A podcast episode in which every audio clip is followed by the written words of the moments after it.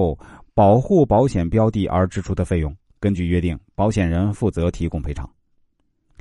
关于保险人在家庭财产保险上所承担的财产，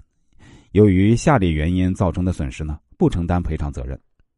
战争、军事行动或暴力行为、核子辐射和污染、电机电器设备因过度使用、超电压、碰线、糊花、漏电、自身发热等造成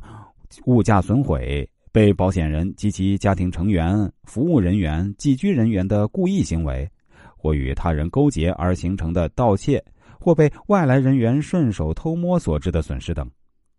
在保险责任以内，不属于家庭财产保险名单所列的名目。家庭财产保险的保险金额由投保人自行估计，若估价过低，会使保障不足；若估价过高，一方面呢，保费将随之增加；另一方面，实际灾害发生时呢，保险人应以补偿原则作为依据，以投保财产的实际价值作为赔偿上限，所以啊，被保险人以此获利，不会成为可能。普通家庭财产险的保险期限为一年，即从保险单签发日的零时开始计算，到保险到期日满二十四时为止。盗窃险的保险责任是指在安全状态时呢。留有明显的现场盗窃的痕迹，致使保险财产产生损失。自行车、电动车除外。盗窃险规定的保险标的的范围与家庭财产灾害损失险完全一样。